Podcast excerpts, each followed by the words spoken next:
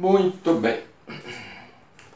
Então nós vamos estar estudando o Salmo de número 2. Convido você para que você possa é, colocar o Salmo né, diante de você, para você poder acompanhar o texto bíblico.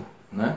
Então nós vamos estar lendo e gostaria que você estivesse olhando para o texto e ao olhar para o texto você possa estar então de, verificando tudo aquilo que ele pode nos ajudar. O texto diz assim: Por que se amotinam os gentios e os povos imaginam coisas vãs?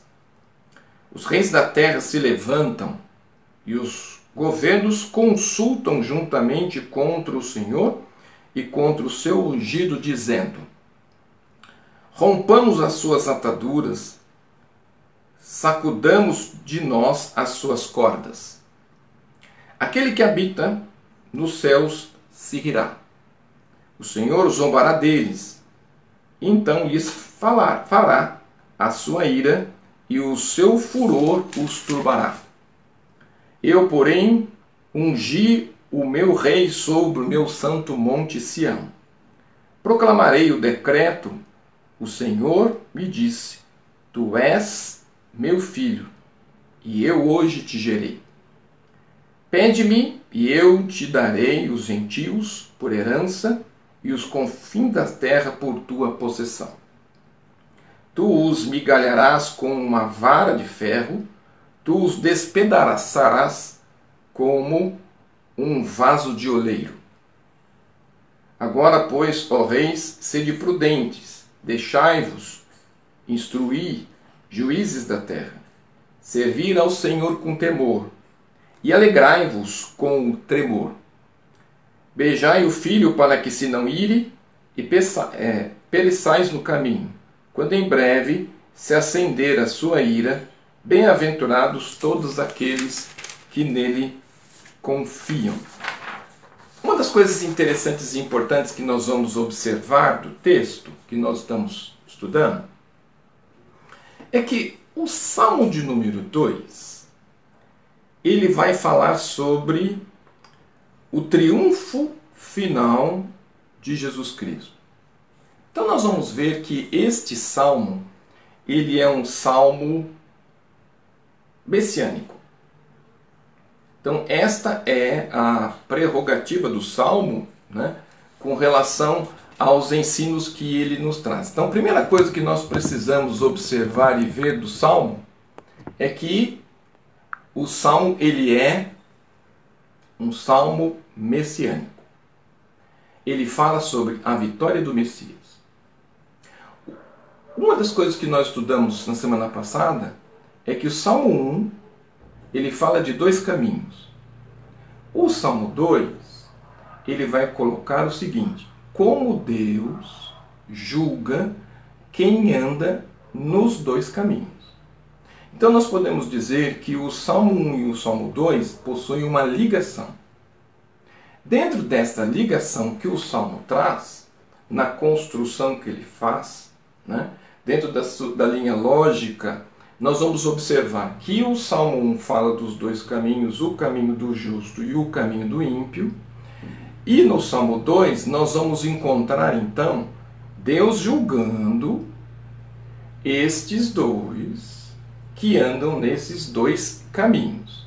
E uma das coisas interessantes é que o Salmo de número 1, ele começa com a seguinte expressão: bem-aventurado, que quer dizer feliz.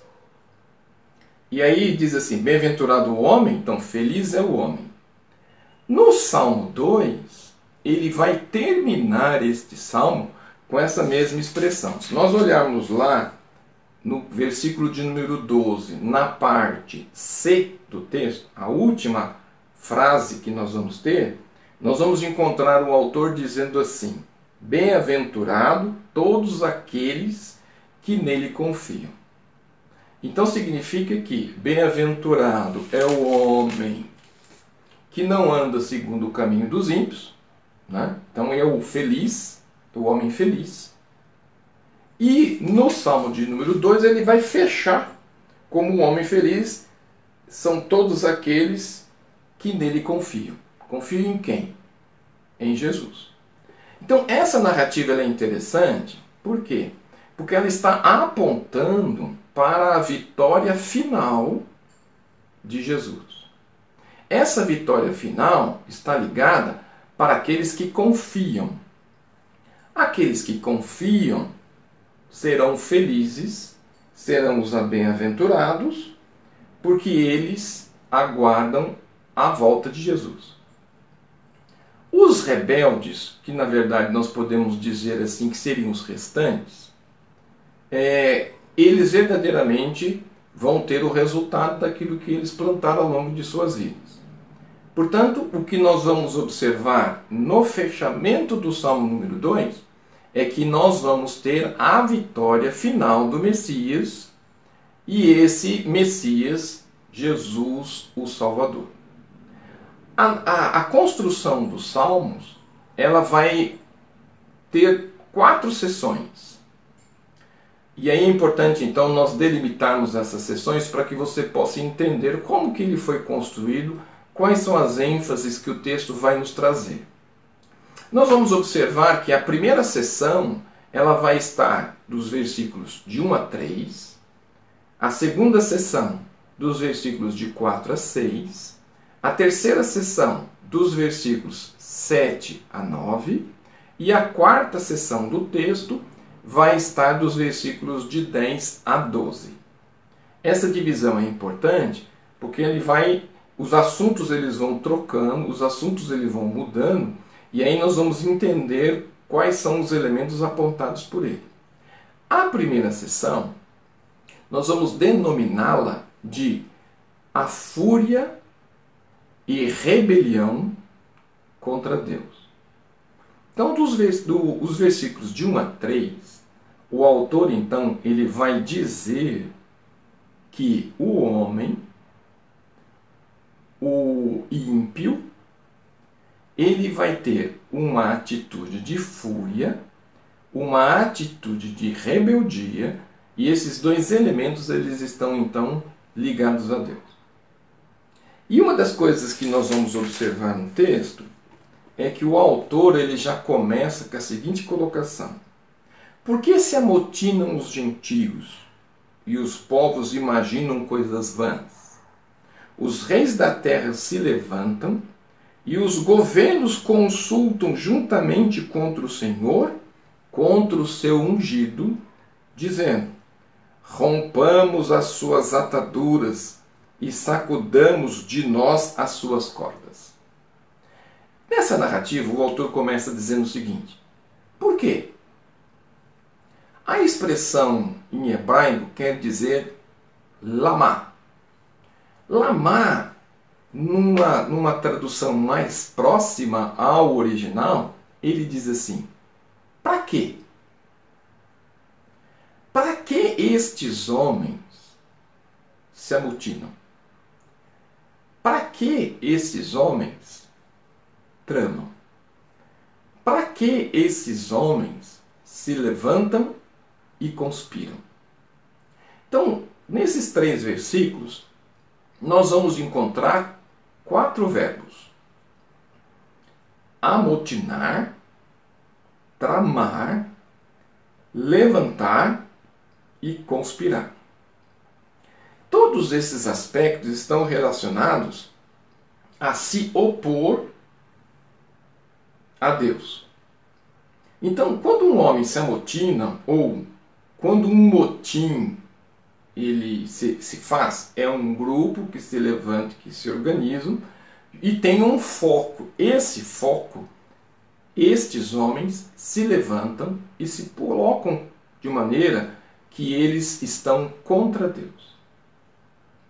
Então, uma das coisas que nós vamos observar no texto né, é que a expressão lamar, para que, que eles se levantam?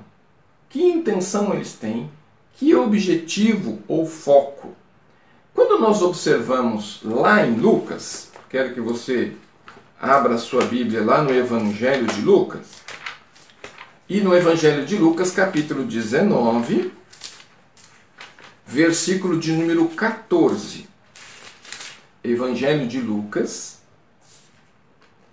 versículo, capítulo 19, versículo de número 14. 19 e 14. O que, que nós vamos ter aqui? Mas os seus concidadãos odiavam-no e mandaram após ele embaixadores, dizendo: Não queremos este que este reine sobre nós. Essa postura dos Salmos, essa narrativa do autor, é a mesma expressão dos judeus, é o mesmo sentimento dos judeus quando eles estavam diante de Jesus e eles rejeitam Jesus porque eles aguardavam que Jesus viesse como um rei, um rei forte, um rei diante de um exército. Esse exército viria, destruiria todos aqueles que são os não-judeus e os judeus reinariam. Então, essa era a concepção que o judeu tinha. Todos os ímpios iam morrer e o que sobrava seriam só os judeus. Portanto, como Jesus veio, não nasce em palácio, não veio com um exército como eles imaginavam, nasce numa uma manjedoura e tem uma característica humilde, então o que, que eles vão dizer no 14? Mas os seus concidadãos significa o que? Os judeus.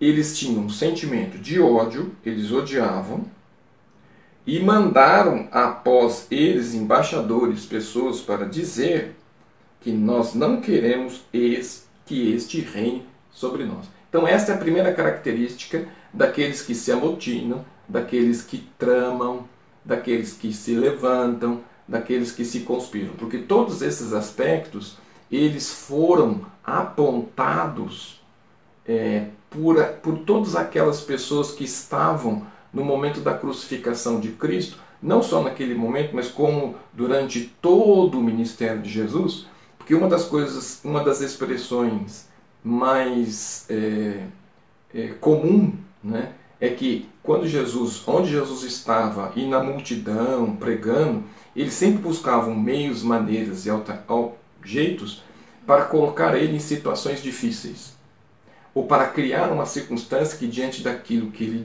dissesse, ele poderia ser culpado, poderia ser julgado. E como Jesus conhecia o coração deles, devolvia para eles todas essas circunstâncias. Mas Jesus sabia qual era o sentimento que eles tinham. Quando nós olhamos também para o Evangelho de Mateus, o Evangelho de Mateus, no capítulo 27 de Mateus, então Evangelho de Mateus, capítulo número 27, e aí nós vamos ter os versículos 20 a 23. Evangelho Evangelho de Mateus, capítulo 20. Capítulo 27, versículos de 20 a 23. O texto vai dizer assim: Mas os principais sacerdotes e os anciões persuadiram a multidão que pedisse Barrabás e matassem a Jesus. E respondendo o presidente, disse-lhes: qual desses dois quereis vós que eu solte? E eles disseram, Barrabás. E disse-lhes Pilato, que faremos então Jesus chamado Cristo? Disseram, todos, seja crucificado. Então, essa expressão que está apontada lá na narrativa do Salmo 2 ele vai estar ligado a Lucas, capítulo 19, versículo de número 14, vai estar na expressão da escolha que a multidão faz, né, em Mateus capítulo 27, versículos de 20 a 23, né, e onde eles vão dizer sobre a expressão de que eles vão preferir, né, eles vão escolher, eles preferem um salteador, um ladrão, do que na verdade Jesus Cristo. O Evangelho de João né? E aí nós estamos vendo na narrativa dos evangelhos, né? cada autor ali colocando esse aspecto, né? evidenciando esse, esse elemento. Então, João, no capítulo 19 e versículo de número 15, nós vamos encontrar uma expressão aqui importante. Evangelho de João, capítulo 19, versículo de número 15. E aí, uma das coisas interessantes, eles bradavam, né? eles gritavam: tira, tira, crucifica-o. Disse-lhes Pilatos: Hei de crucificar o vosso rei? Responder os principais sacerdotes: Não temos rei, senão a César. Então o que, que eles fazem né? nessa expressão que eles estão utilizando diante de, de César? Ele diz assim: nós preferimos César, né? desculpa, na, na frente de Pilatos, eles preferem o César é, do que Cristo. Então aí é uma escolha. Então nós vamos observar nesses dois elementos que é, se faz um aspecto de escolha. Essa escolha é uma narrativa daquilo que verdadeiramente eles têm como intenção. Por isso que lá no Salmo de número 2, o autor ele começa uma narrativa. Por que, que existe esse motim? O que, que o motim é? É um levante onde as pessoas tramam, conspiram, criam uma circunstância, porque colocaram pessoas na multidão para gritar, né? E aí as pessoas acabam seguindo aquilo que eles estavam apontando, dizendo. É importante nós voltarmos lá para o texto, né? O Salmo 2. É, o que é importante e interessante olhar para esse versículo que nós estamos é, estudando? Há um propósito divino. Esse propósito divino nós chamamos de teomania. O que é uma teomania? É a visão da ética cristã. Essa ética cristã ensina que a lei de Deus coloca como uma lei que é revelada, e essa lei é revelada, é trazida à luz para que todos sabem e conheçam a fim de que, tanto no Novo Testamento quanto no, no Velho Testamento, o único padrão que nós vamos ter de autoridade, e dentro desse aspecto de autoridade, é uma autoridade onde que Deus ele é o único padrão autoritativo de verdade e de justiça. Então, dentro da teomania, nós vamos ter então Deus como centro, aí tanto no, no Antigo quanto no Novo. Deus como centro, centro de autoridade, Deus como centro da verdade e Deus como centro de justiça. E aí nós vamos ver que a narrativa da Escritura ela é inteiramente focada em instruir todos aqueles que seguem a Deus dentro da justiça, e essa justiça ele está ligado dentro da esfera da vida. Né? Então, a teomania ela tem esse princípio, e o princípio está dentro desse conceito, dentro desse aspecto. Então, a vida cristã, ou aqueles que seguem a Deus, os cristãos, têm Deus como o autor né? ele é a autoridade máxima da verdade, da justiça e que a Escritura, né?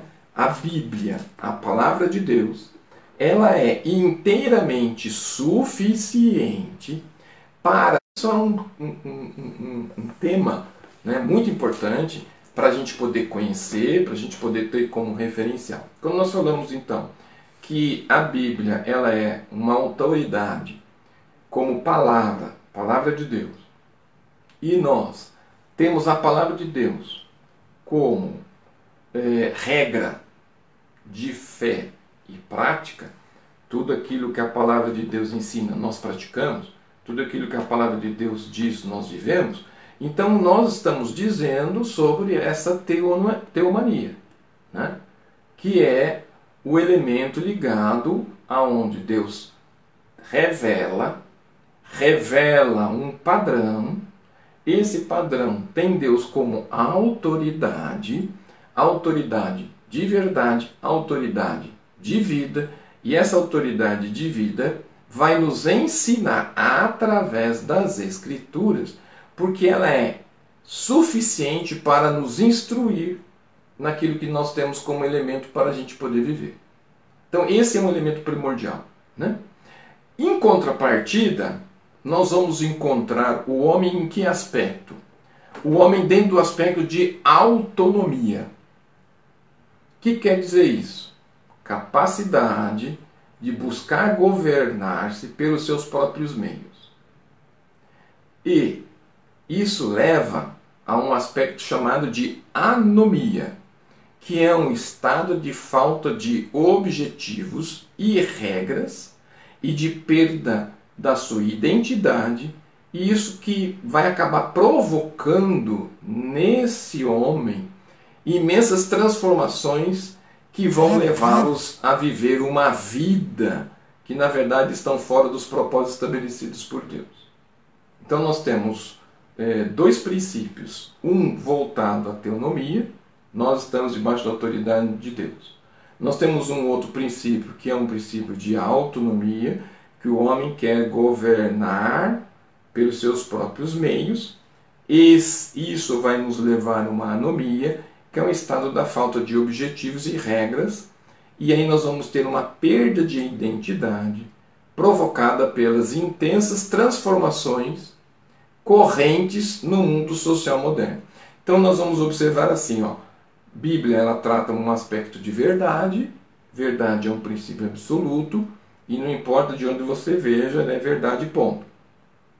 Dentro do princípio de autonomia, as pessoas vão dizer assim que verdade é uma questão de ângulo, uma questão de compreensão, uma busca de entendimento.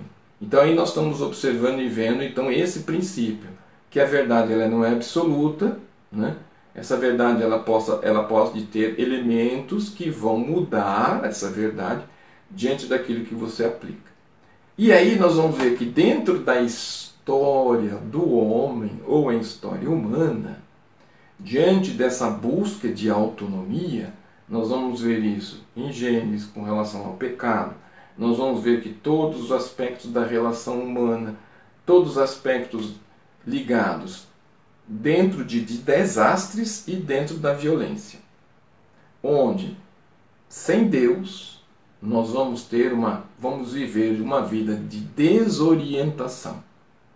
O homem, todas as vezes que tenta viver sem a vontade de Deus e buscando viver essa, esse pseudo aspecto de autonomia, vai gerar essa anomia, que na verdade é um, um estado de falta de objetivo e um monte de problemas ligados a esse aspecto. E aí nós vamos ter uma infinidade de problemas que nós temos, principalmente ligado ao aspecto de rebeldia e de pessoas que se levantam uns contra os outros. Então, as guerras são voltadas por interesses, as guerras são voltadas por uma questão de poder, as guerras são voltadas por uma questão de rebeldia. E aí, nesse texto, dos versículos de 1 a 3, então nós vamos ver uma fúria e uma rebelião voltadas contra Deus. Então nós vamos só fechar aqui, porque se amotinam gentios e os povos imaginam coisas vãs, os reis da terra se levantam e os governos consultam juntamente contra o Senhor e contra o seu ungido, dizendo: Rompamos as suas ataduras sacudamos de nós as suas cordas. Cordas no sentido de autoridade, de poder e controle. Então nós vamos ver então que existe então essa atitude daqueles que na verdade não querem seguir debaixo dos propósitos de Deus. A segunda sessão, né, o segundo tema que nós vamos encontrar dentro do Salmo de número 2, está voltado à questão de qual é a atitude de Deus em relação àqueles que se amotinam.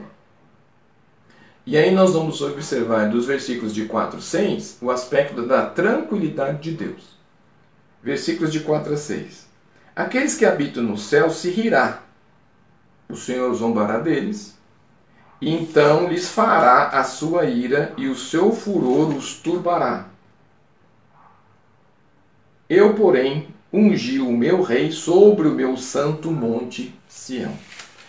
Diante daqueles que se amutinam, qual a atitude? Né? Nós vamos ver aqui, ó. Há uma atitude de tranquilidade E o texto ele vai usar o seguinte: essas pessoas que vivem desta maneira e desta forma, o Senhor zombará deles. Por que, que existe essa expressão? Existe uma expressão ligada àqueles aspectos anteriores, amotinar, tramar, levantar, conspirar. No texto nós vamos ver algumas atitudes, né? Aí nós estamos falando de uma teofania. Nós damos atributos a Deus que são humanos para nós entendermos o conceito de qual é a intenção daquilo que se quer passar. Então nós vamos ver rir, zombar, zangar-se e fala. Então nós vamos ver no primeiro momento rir no sentido de desprezo. Esse desprezo vai levar a um aspecto de que eles vão ter o que merecem. Depois vai ter uma questão de zangar-se e depois vai ter o aspecto de fala. Então nós vamos ter aqui, né, um, há um aspecto de, de elemento de um eu enfático no texto. Né? Então o que, que diz assim? Aqueles que habitam nos céus se rirá. O Senhor zombará deles. E então lhes fará, falará da sua ira, e o seu furor os turbará. E eu, porém, ungi o meu rei sobre o meu santo monte Sião. Então nós vamos ver o que? Dentro desse eu enfático, quer dizer o seguinte: não se perturba. No santo monte era onde havia os sinais de Deus, onde a função do templo de Sião tenha um trono, esse trono demonstra o poder de Deus e esse poder ele tem um propósito, e esse propósito está estabelecido onde o reino vai estar independente das circunstâncias que o homem se levante contra. Né? Quando nós olhamos Daniel capítulo 2, 44, Daniel capítulo 2, versículo de número 44 diz assim: Mas nos dias desses reis, o Deus do céu se levantará, um reino que não será jamais destruído, e este reino não passará. Outro povo esmiuçará e consumirá todos os seus reinos, mas ele mesmo subsistirá para sempre. Então, essa é outra narrativa com relação à questão da segunda sessão do texto. Terceira sessão. Palavra do Messias. Nós vamos ter a palavra do Messias nos versículos 7 a 9. Proclamarei o decreto do Senhor que me disse: Tu és meu filho, e hoje te gerei. Pede-me, e eu te darei os gentios por herança, e os fins da terra por sua possessão. Tu esmigarás com uma vara de ferro, tu os despedaçarás como um vaso do oleiro. A primeira palavra que Cristo nos Salmos ele vai dizer é como se fosse um decreto, né? Eu te gerei. Na questão desse aspecto, ele quer dizer que Cristo tem a mesma substância. Não gerar no sentido de o aspecto de como nós somos gerados, mas esse aspecto é, quer, quer dizer que Cristo tem a mesma substância, o mesmo elemento de Deus. E aí nós precisamos dar uma olhadinha lá em Atos, capítulo 13, versículo de número 33. Atos, capítulo 13, versículo de número 33. Como também está escrito no Salmo 2: Meu filho, és tu, hoje te gerei. Mesma substância. Hebreus. Hebreus capítulo 1, versículo de número 5. Porque a qual dos anjos disse: Jamais, tu és meu filho, hoje te gerei, e outra vez eu lhe serei por pai, e ele me será por filho. Então aplica-se aqui a divindade de Jesus, a ação de Jesus no aspecto da realização dos seus propósitos. Quando nós olhamos para o Salmo 2, versículo de 1008, pede-me eu te darei os gentios por herança e os fins da terra por tua possessão. Quer dizer, domínio universal. Jesus tem o domínio universal sobre todos os elementos, sobre todos os aspectos. E aí, quando nós olhamos para Filipenses, capítulo 2, versículos de 9 até o versículo de número 11, Filipenses, capítulo 2, versículos de 9 a 11. Por isso também Deus os exaltou soberanamente e lhe deu um nome que é sobre todo nome, para que o nome de Jesus se dobre todo o joelho dos que estão nos céus e na terra e debaixo da terra, e toda língua confesse que Jesus Cristo é o Senhor para a glória de Deus Pai. Então, aqui nós vamos ver na narrativa o apontamento do aspecto messiânico de Jesus, o aspecto da, da coexistência, do elemento em que Deus e Jesus ele é da mesma substância, que Cristo ele é a vara de ferro de Deus e o vaso de barro. Sobre nós existirá o juízo para aqueles que são rebeldes, onde vai existir a força e o agir de Deus sobre suas vidas, e haverá então o aspecto de aniquilar os rebeldes. E aí nós vamos ter, ver então que o Messias triunfará. A quarta e última seção do texto, do capítulo 2, ele está ligado aos versículos de 10 até o versículo de número 12.